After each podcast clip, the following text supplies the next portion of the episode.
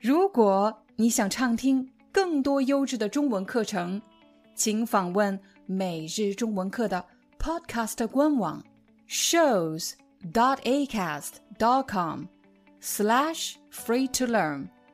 我们的付费会员通道为您提供无广告干扰的高质量收听体验，想听多少就听多少。嗨，大家好，欢迎大家来到今天的中文课，我是你们的中文老师廖丹。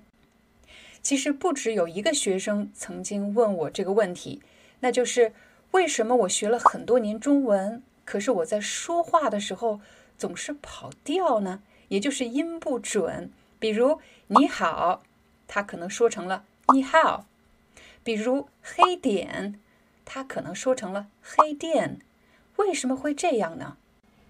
请大家回忆一下，在你学习中文的第一年，你花了多长时间学习拼音？在我认识的中文学习者中，大致有两种：一种学生呢，是在第一课老师就已经教授他了拼音，要求他背拼音字母表，然后开始学习四个声调加上轻声。每天都在那里念妈妈妈妈你你你你好好好好。紧接着，老师又让他根据拼音读出句子。大概这样的学习过程花了很长的时间，至少三个月到一年的时间都是在用拼音学习中文。而还有一类学生呢，他们的第一堂课老师也介绍了拼音。但是只是大概的介绍了为什么中文有拼音和汉字。中国人的书写形式是汉字，但是只看汉字，我不认识怎么办？我不知道这个字怎么读怎么办？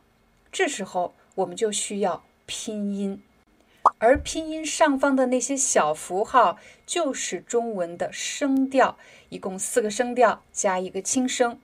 老师做了大致的解释之后，就开始学习对话，比如怎么打招呼，你好，再见，以及介绍自己的家人和朋友。我们可以把第一种学习拼音的方式叫做 down top，也就是从最基础的部件开始学习，从波泼摸佛、啊喔呃这些基础的部件开始学习。然后慢慢的组成词汇，组成句子。而第二种学习拼音的方法是 top down，老师只是给了一个大概的解释，为什么有拼音，然后直接进入到绘画的学习。也就是说，第二种学习方法强调的是在对话的情景中，中国人一般是怎么说话的，我们的语音语调是什么。是怎么完成一个简单的句子的，而不是关注每个汉字的拼音是怎么写的。我们来模拟一下，如果我们采用 down top，想学会这句话，你说什么？想学会这句话，可能老师先要教啊喔呃波破佛拼音字母表，还要学声调。然后你知道你你你你说说说说，练了很多之后，现在给你一句话拼音的，你看到了，你说什么？终于读出来了。可是学了很多年中文之后，你会发现中国人并不是这么说话的。虽然中文的语言是由一个汉字一个汉字构成的，但是人们在说话的时候是有语调，是有连贯性的。所以正常的说话是：你说什么？你说什么？也许你会说，老师，如果我不认识你，我不知道说，也不认识什么，我又怎么能学会这句话呢？当我们学说一句话的时候。要解决的第一个问题是情景，比如啊，你说什么？我没听清，我没听到你说什么。所以在这样的情景中，每一种语言都有他们表达的方式。你理解情景，我也理解情景，只是我们的语言不一样。好了，第一个目的完成了，你理解了情景啊？你说什么？第二，当我们学一个句子的时候，至少要搞清两件事情：一个是谁，你、我、他、他们；还有动作，是吃还是喝，睡觉还是说。在刚才的句子里是你说。如果你理解了情景，这是一个问题，也知道了我说的是你说什么，这时候你就能理解什么其实是一个问题的结尾。这样的练习是在帮助你习惯中文表达的一个基本的语序。你说什么？你叫什么？你吃什么？你喝什么？刚才我们解决了。情景，谁，动作干什么，还有基本的一个语序。最后一个要理解的是，当你学说每句话，就好像学唱一首歌，是连贯性的，一句一句的唱，而不是一个字一个字的在说。如果采用第一种学习拼音的方法，学生把所有的注意力都放在。我是不是把每个拼音读准了？那么学习者就会通过拼读拼音来学习一句话，而忽视了人们正常说话是怎么样的一个语音语调。他忽视了耳朵的听力敏感度以及模仿的能力。其实，在我自己学习英语的过程中，也听到过这样的建议。如果你想说好一门外语，一定要多练习、多说才行。但是却没有人告诉我，如果你想说好，你首先要听清。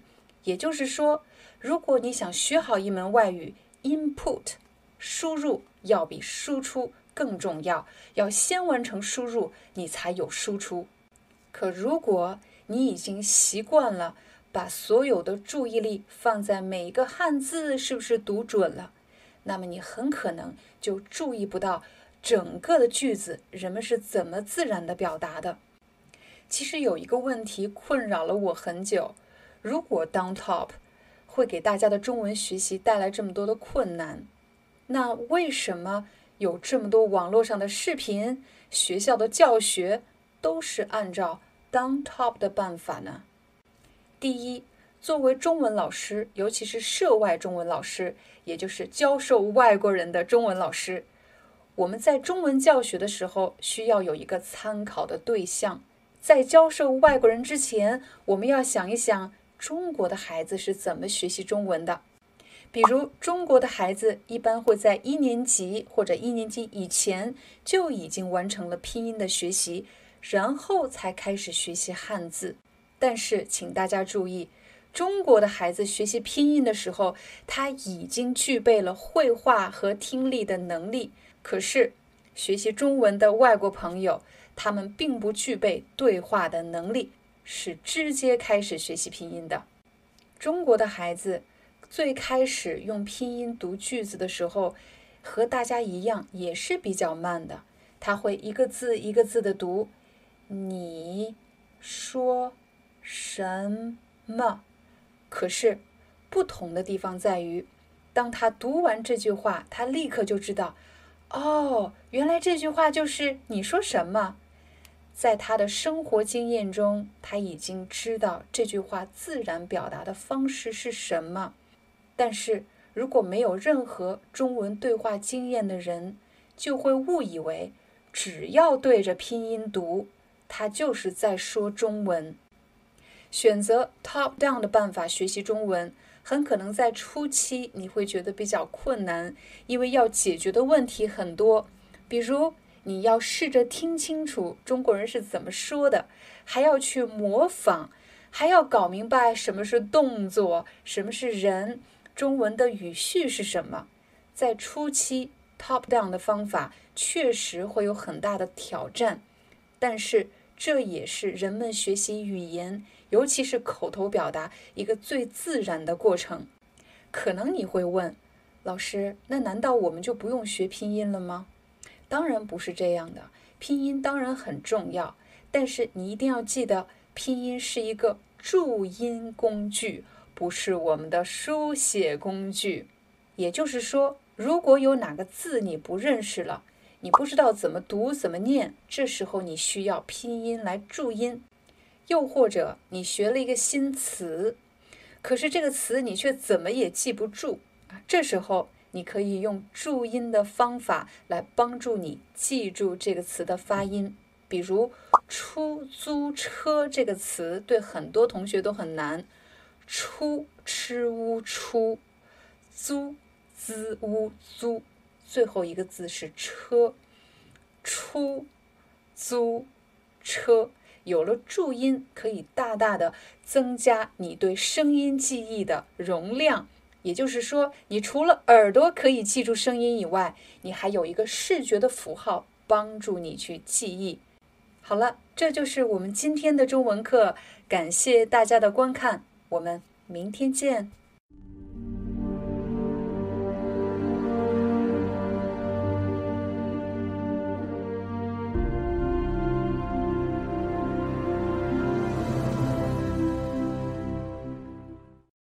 Hi, I'm your Chinese teacher, Liao Dan. Thank you so much for listening to 每日中文课. If you're looking for more lessons, please visit our podcaster website. Here's a link shows.acast.com slash free to learn. As a silver member, you can get access to all the lessons we've created to help you learn natural Chinese in a fun, interesting, and immersive way. Join us today. Enjoy your ad free listening. I'll see you in upcoming episode.